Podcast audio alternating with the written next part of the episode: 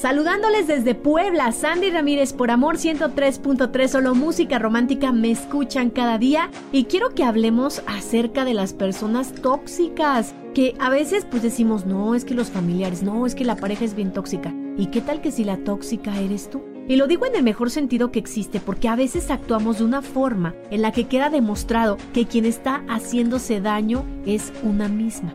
Puedes ser una persona tóxica si sabes que ese no es tu lugar y te quedas y te empeñas.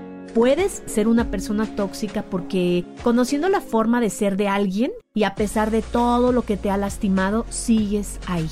Puede que seas tóxica porque te dan malos tratos y te quedas porque quieres ser la sufrida, porque quieres ser la víctima.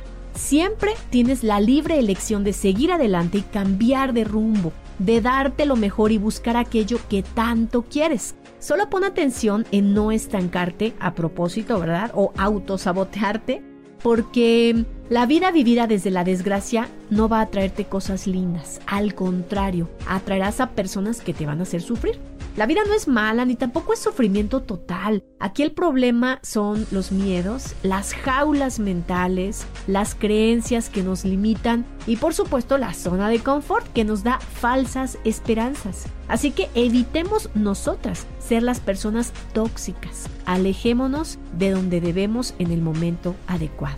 Espero que te haya gustado, compártelo en tus redes sociales y nos escuchamos la siguiente semana. Un abrazo desde Puebla, soy Sandy Ramírez el podcast de Amor FM en iHeartRadio.